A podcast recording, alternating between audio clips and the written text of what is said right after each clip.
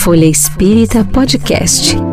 Entrevistas, reflexões e muito conteúdo da doutrina espírita com você aonde quiser. Uma produção, editora FE e Grupo Espírita Caibar Schutel.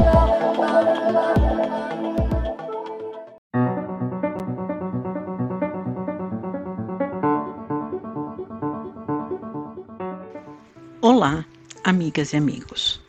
Sou Helene Gritzapes e hoje vamos seguir ouvindo as lições da doutora Marlene Nobre sobre o processo de passe. No programa anterior, explicamos que toda cura é uma autocura e esclarecemos muito dos mitos que permeiam o processo de cura e o papel do médium.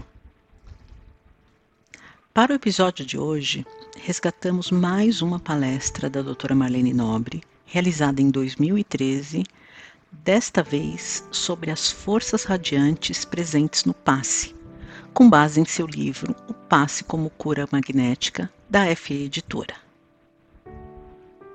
A doutora Marlene Nobre nos explica que o passe é a transmissão de uma força física e espiritual dispensando qualquer contato físico na sua aplicação.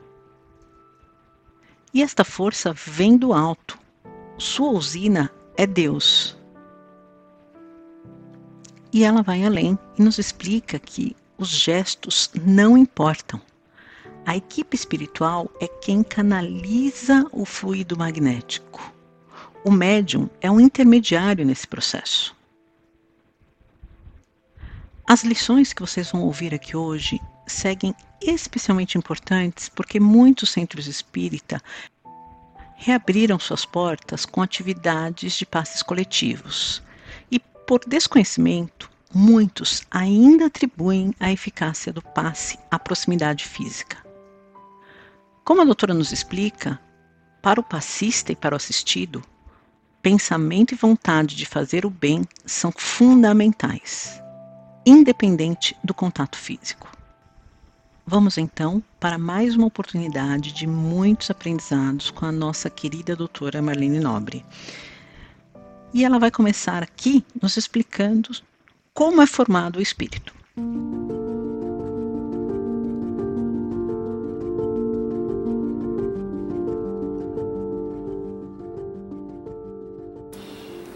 Nós sabemos que o ser humano é constituído de alma, corpo físico, corpos sutis. Dentre os corpos sutis, o corpo mental, o corpo espiritual ou perispírito, que por sua vez é constituído de camadas, formando o corpo vital, corpo causal e o corpo astral. O corpo mental é o envoltório sutil da mente. É praticamente a sede da alma, que está, segundo André Luiz, especialmente no livro Obreiros da Vida Eterna, quarto ventrículo.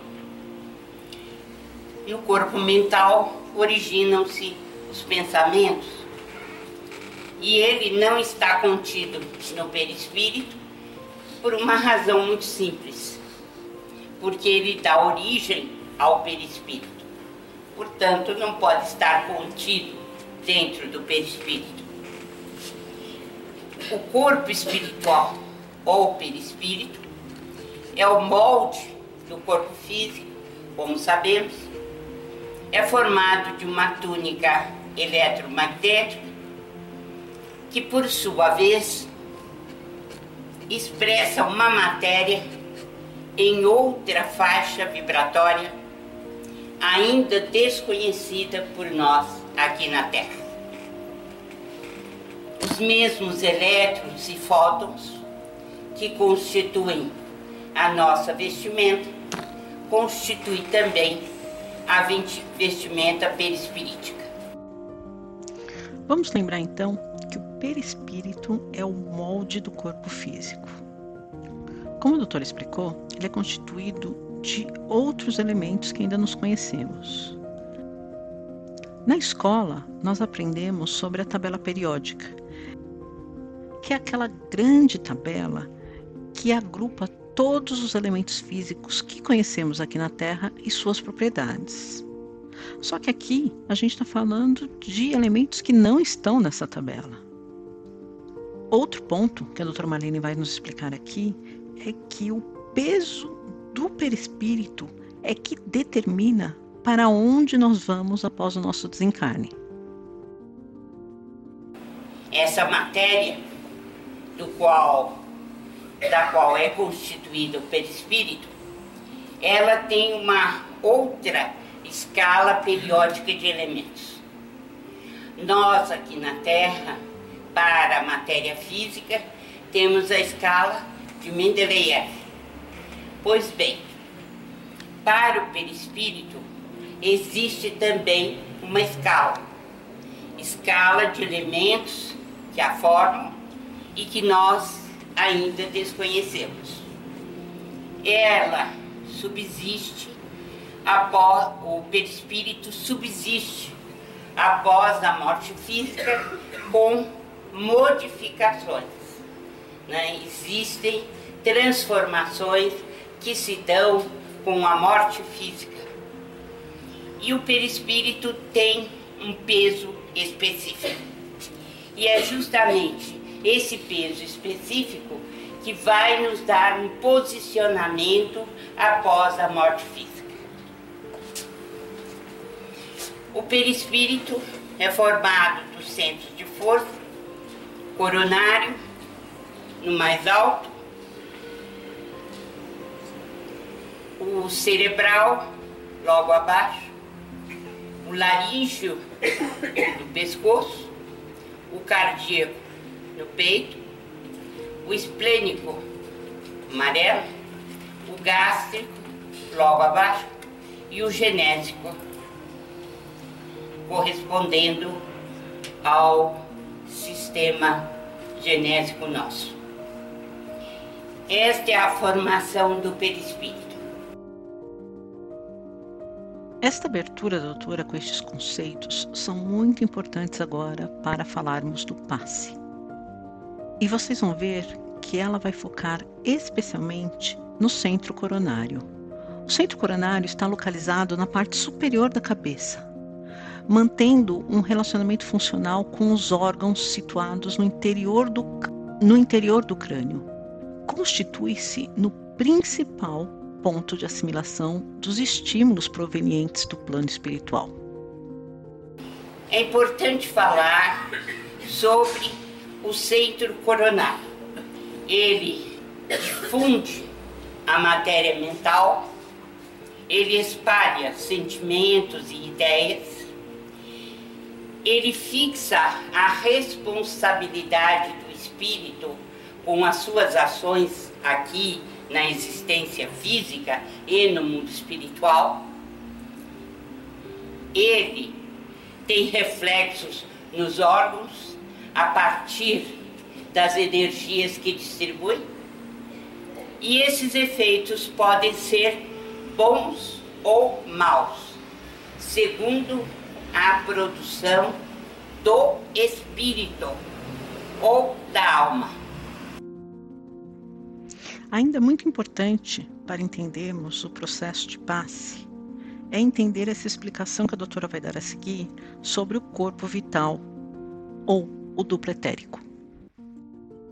O corpo vital ou duplo etérico é a parte mais periférica do perispírito e nele circulam as forças radiantes, que são as forças doadas pelos médios passistas está profundamente enraizado esse corpo vital no sistema hematopoético, no sangue, e desintegra-se com a morte física.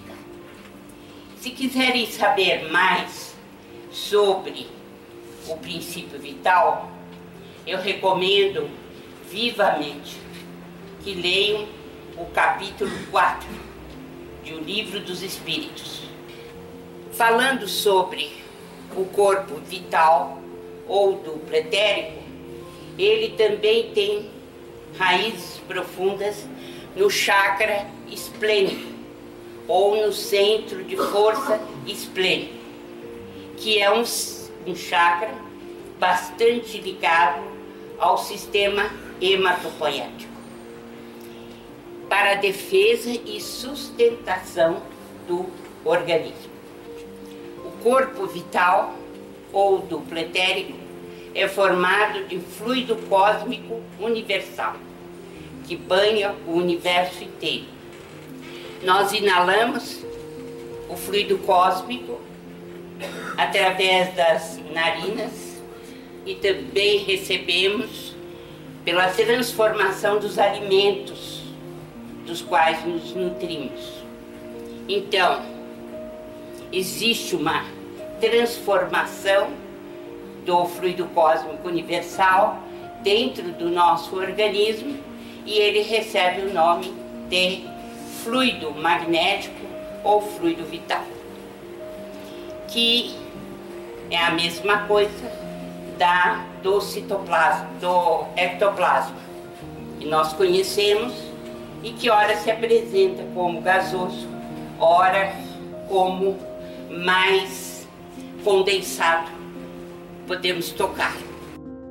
Então vamos relembrar que o corpo vital é formado pelo fluido cósmico universal. Esse fluido banha todo o universo. Lembram que eu falei lá na abertura que o gesto não tem importância no processo de passe? Vamos entender agora o motivo dessa afirmação. O magnetizador de poder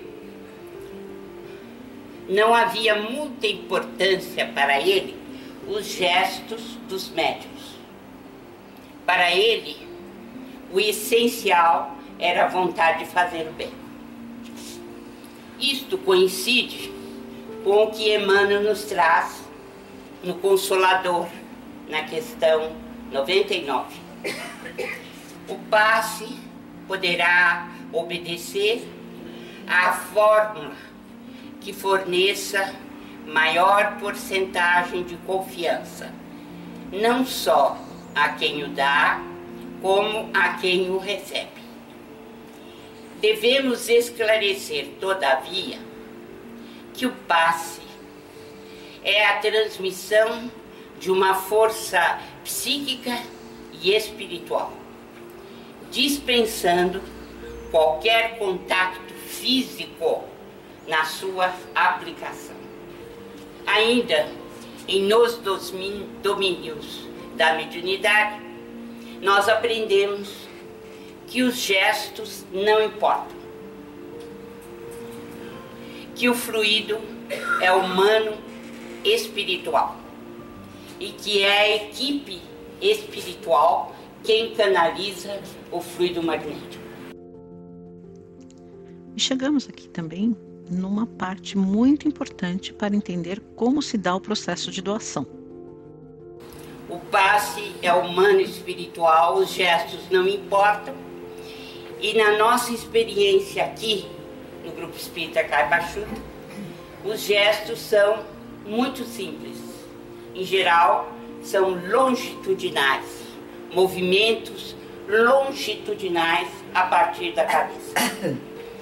Também vou recordar isto quando falarmos sobre a responsabilidade dos passistas. No entanto, já vou adiantando, está em Nos Domínios da Mediunidade, no capítulo 17. Somos simples elos de uma cadeia de socorro, cuja orientação vem do alto. Na verdade, somos singela tomada elétrica, dando passagem à força que não nos pertence e que servirá na produção de energia e luz. Fica bem claro nesta passagem que o médium é um intermediário. A força vem do alto, vem da usina. E a usina é Deus. Volto aqui a reforçar essa parte que é muito importante. Nós funcionamos como uma tomada elétrica de uma força que não nos pertence. Essa força vem do alto, vem de uma usina que é Deus. Nós, médiums, somos intermediários. Então, como circulam essas forças radiantes no passista? Fundamental é a adesão da vontade do passista. Tudo se inicia no corpo mental. Podemos levantar a mão para cima quanto nós quisermos, não é pela mão que vai vir. Não é. Tem gente que vai lá no Himalaia, buscando força. Bota para cima os braços e lá vamos nós. Mas não é aí que inicia, não é na mão. Inicia-se no corpo mental, na mente. Depois passa para o centro coronário. O centro coronário está onde? Perispírito. E é o mais elevado deles, mais alto, no cucuruto da cabeça. E os outros centros estão ligados aí. Então, primeiro corpo mental, depois centro coronário, depois diencéfalo, aí já estamos falando de corpo físico. Diencéfalo, tálamo, citoplasma. É esse o caminho. E tudo através do sangue, das forças radiantes que estão no sangue. Agora, depois de entender as forças radiantes, vamos entender como circula o fluido magnético. O fluido magnético circula primeiro na cabeça dos médios. Essa foi uma pergunta do Hilário para o Aulus. Por que tudo se inicia no cérebro do passista? Porque ele estava vendo. Né? Então o Aulus respondeu o seguinte: não podemos subestimar a importância da mente. O pensamento influi de maneira decisiva na doação de princípios curadores. Sem a ideia iluminada pela fé e pela boa vontade, o médium não conseguiria ligação com os espíritos amigos que atuam sobre essas bases. Se o médium quer um tutor bom, evoluído, que tem vontade de ajudar o próximo, o que, é que ele tem que fazer? Primeiramente, através do pensamento, ligar-se a ele. Ligar-se ao mesmo serviço. O serviço de caridade e amor ao próximo. Como as forças iniciam a sua circulação? Pela cabeça, pela mente. Por quê? Porque o pensamento é prioritário. É tudo. Está na base de tudo. Tenham sempre presente essa resposta do Alves, porque ela é fundamental. Né? É no capítulo 17, nos domínios da mediunidade. Bem, sendo o pensamento a base de tudo, qual é então a orientação que o passista tem que ter? O que, que ele deve priorizar no processo de passe? Primeiro, ele sabe que tem que aderir. Adesão da vontade do médium é fundamental para a aplicação do passe. Ele recebe o influxo, adere ao serviço de doação. O pensamento dirige-se ao alvo, na direção do receptor aquele que vai receber. Então, é esse o caminho. Adesão da vontade do médium é fundamental para a aplicação do passe. Né? Ele vai aderir o quê? A vontade de quem o está dirigindo. Para que isso ocorra, ele tem que ter humildade. Que aquele que chega Pode deixar que eu faça o serviço. Não faz coisa nenhuma. Não é? Não é mesmo? Então, ele tem que chegar e com humildade aceitar a orientação espiritual. Depois, ele recebe o influxo do seu benfeitor. Adere ao serviço de doação e o pensamento imediatamente dirige-se ao alvo, ao receptor. Então o passista precisa consentir em ser intermediário. É fundamental. Kardec diz o seguinte em A Gênesis, no capítulo 14.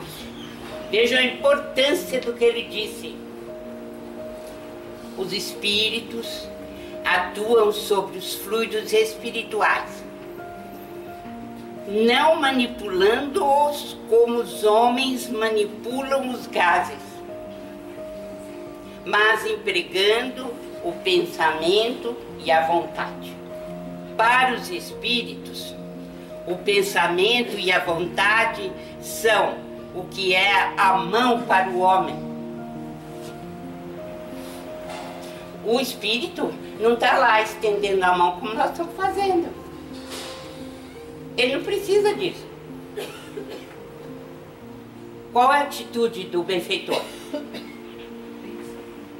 Manipular o fluido que está saindo com a mente e a vontade. É o pensamento dele que manipula. Ele não precisa estender a mão. Quem estende a mão é o passista. Porque aqui na Terra nós precisamos disso. Agora, como é que é essa manipulação? Assistiram Ghost? Quem é que explicou para o recém-desencarnado como é que ele tinha que fazer? Aquele do metrô. Ah, gravou bem. Um, do metrô explicou para ele: basta o pensamento, não precisa colocar a mão, né? Lembre-se disso, porque pode parecer algo muito simplório, mas não é. E o espírito comanda tudo pelo pensamento e a vontade. Ele não estende a mão. Lembre-se então deste ensinamento da doutora. O espírito comanda tudo pelo pensamento e a vontade. Por isso que o passe não é prejudicado num passo coletivo. Porque o que é fundamental é o pensamento e a vontade do passista. E ele não precisa estar postado à frente do receptor à frente de quem está tomando aquele passe com a mão estendida para que esse passe seja eficaz. O corpo mental produz os pensamentos de adesão. Por isso que o início é pelo corpo mental. Em seguida, o centro coronário, onde está o centro coronário? no cucuruto da cabeça e pertence ao corpo físico? Não, não. Ao perispírito. O centro coronário recolhe os pensamentos. E em seguida todos os outros centros perispiríticos passam a funcionar sob a orientação do coronário. É ele que comanda. Todo o corpo do médium está preparado para ceder. Em seguida, dá-se a ligação centro coronário diencéfalo. O que quer dizer? Glândula pineal e tal. Entendido? Então, vejam bem, eu fui colocando assim, um em seguida do outro, mas isso aí é quase instantâneo. Certo? É apenas para dar didaticamente uma noção de como percorre o fluido. Então, corpo mental é o primeiro.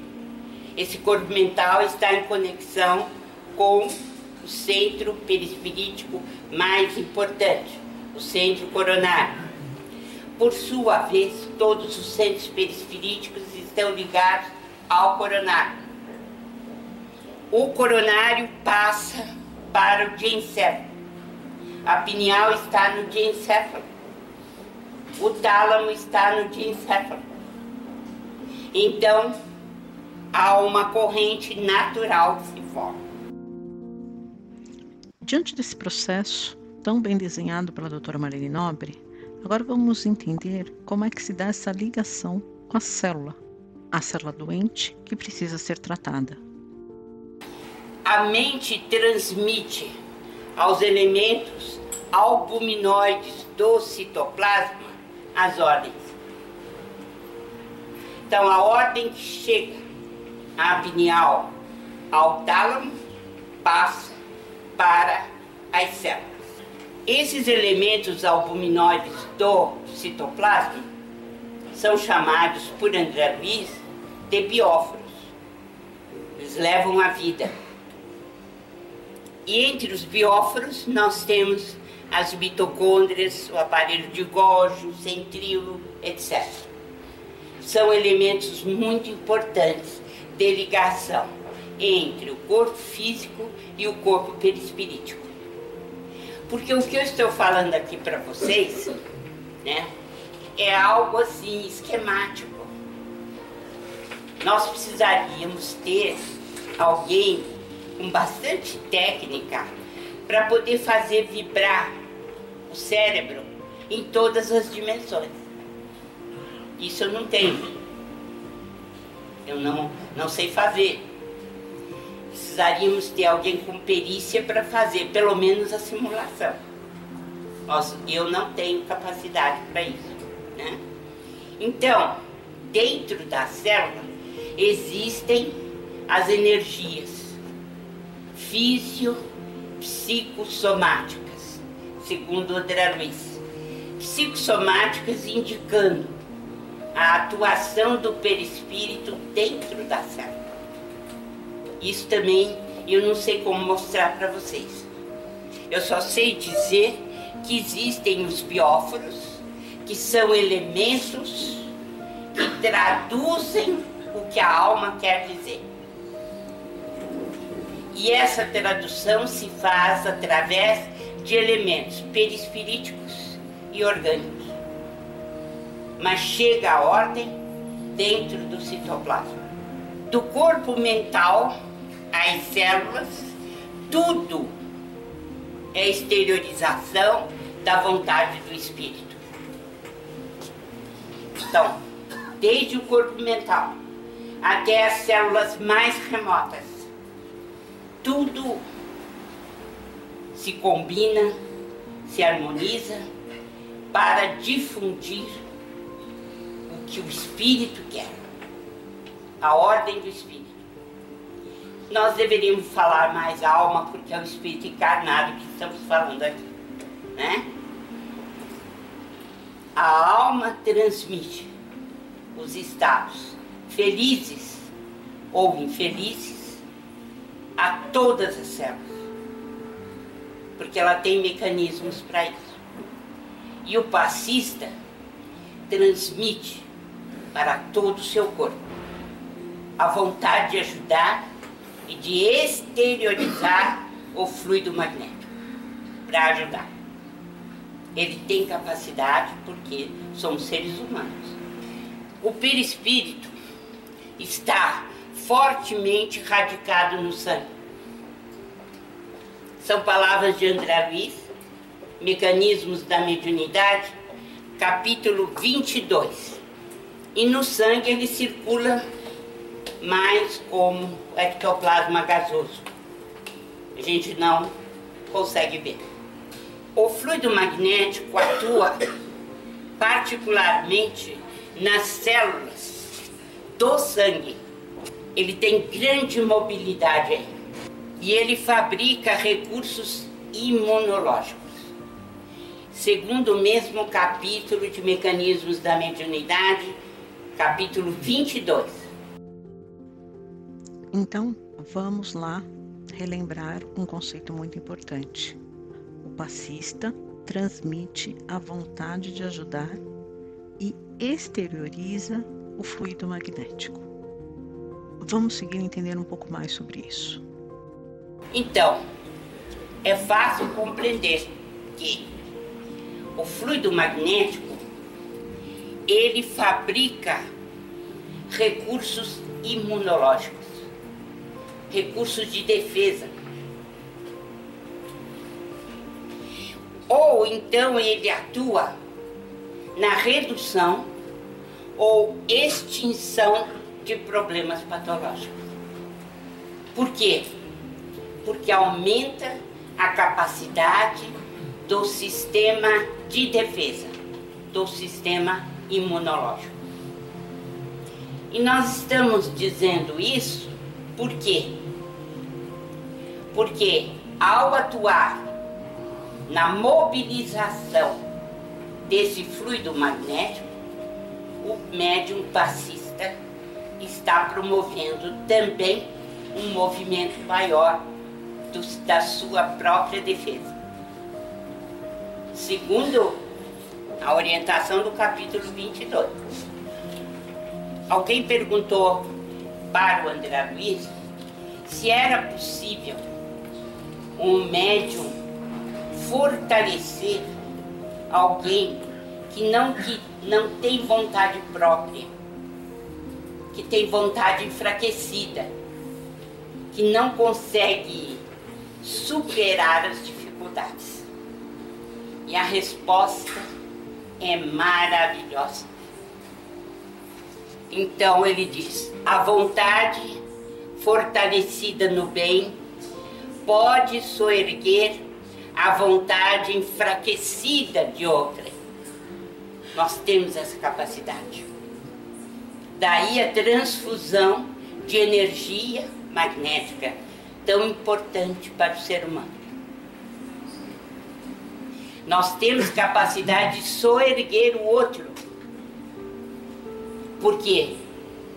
Por nossa vontade que está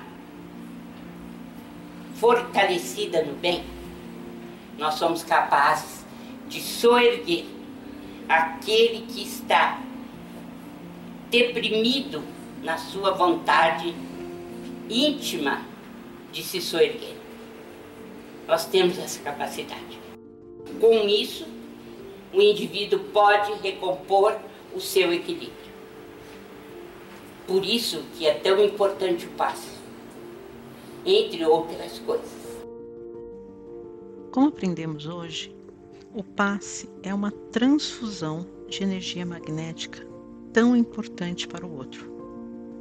Por isso que também o passista, com seu pensamento e a vontade, auxiliado pelas equipes espirituais de benfeitores, pode fortalecer quem não tem vontade própria, que precisa ser tratado, que precisa ser curado.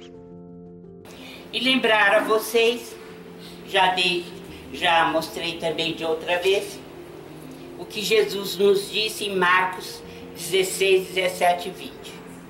E estes sinais hão de acompanhar aqueles que creem.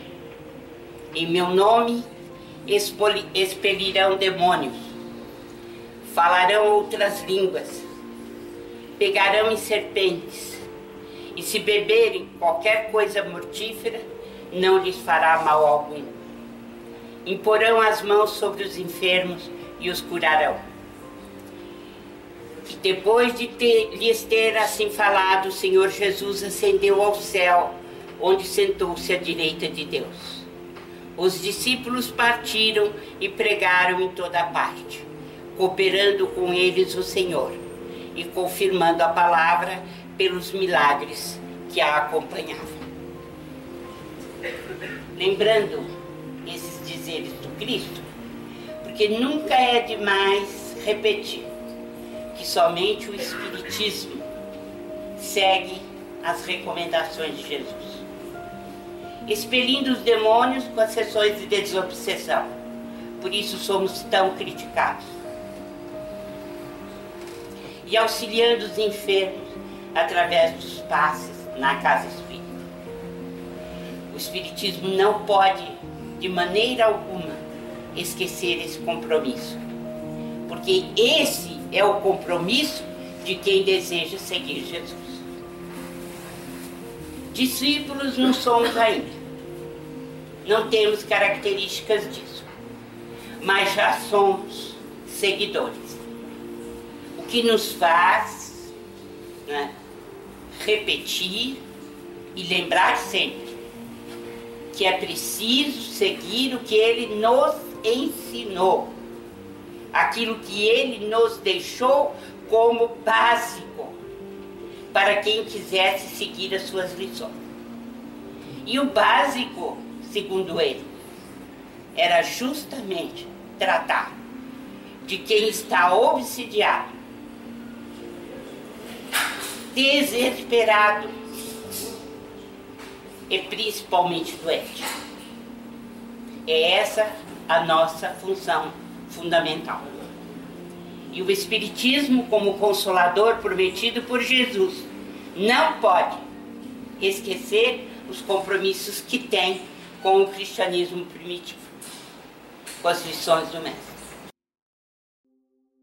Bem, esse encerramento da doutora nos traz muita reflexão do nosso papel como espíritas.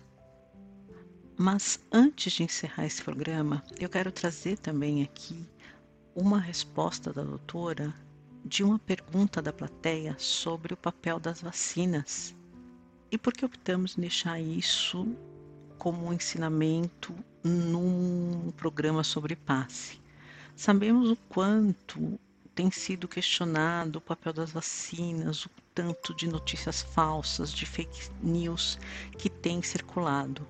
Então, pela relevância desse assunto, nós encerramos aqui com estas palavras da doutora sobre a importância das vacinas e o papel da ciência na evolução humana. As vacinas, elas seguem a ciência médica. Elas estão baseadas em princípios corretos. E elas precisam ser aplicadas. Agora, que nós estamos falando é do aumento da capacidade de defesa que o passe pode transmitir. Todo, todo conhecimento científico que vem a favor da humanidade é divino. Porque Deus deu inteligência ao homem para descobrir. Né? Tudo aquilo que a medicina traz para fortalecer a criatura encarnada e, e realmente fazê-la viver com mais saúde, sem, sem dúvida nenhuma, é uma bênção. É algo que vem da inteligência do homem e essa inteligência foi dada por Deus. Ela tem que ser aproveitada. Agora, os princípios da vacina não deixam de ser né, princípios baseados na natureza. Né? E nós estamos conhecendo a natureza para conhecer melhor o que significa a nossa defesa. Mas o aumento da defesa da qual, que eu estou falando aqui é um aumento de defesa por, é, por, é, por energias espirituais que são capazes de aumentar o sistema de defesa. É outra coisa que eu estou falando aqui. É claro que as vacinas obedecem à lei natural também, né? porque veio do estudo da natureza. Como vocês podem ver, esta palestra foi dada em 2013 e, como tudo que envolve a nossa querida doutora Marlene Nobre, é super atual, super relevante. Bem, encerramos aqui mais este programa. Esperamos vocês na próxima semana. Estamos preparando uma edição especial para o mês de março sobre as mulheres no movimento espírita. Esperamos vocês na próxima semana e que o Mestre Jesus seja sempre o farol de nossas vidas. Conheça também o jornal Folha Espírita e os livros e e-books da FE Editora. Siga-nos no Facebook, Instagram, Twitter e YouTube.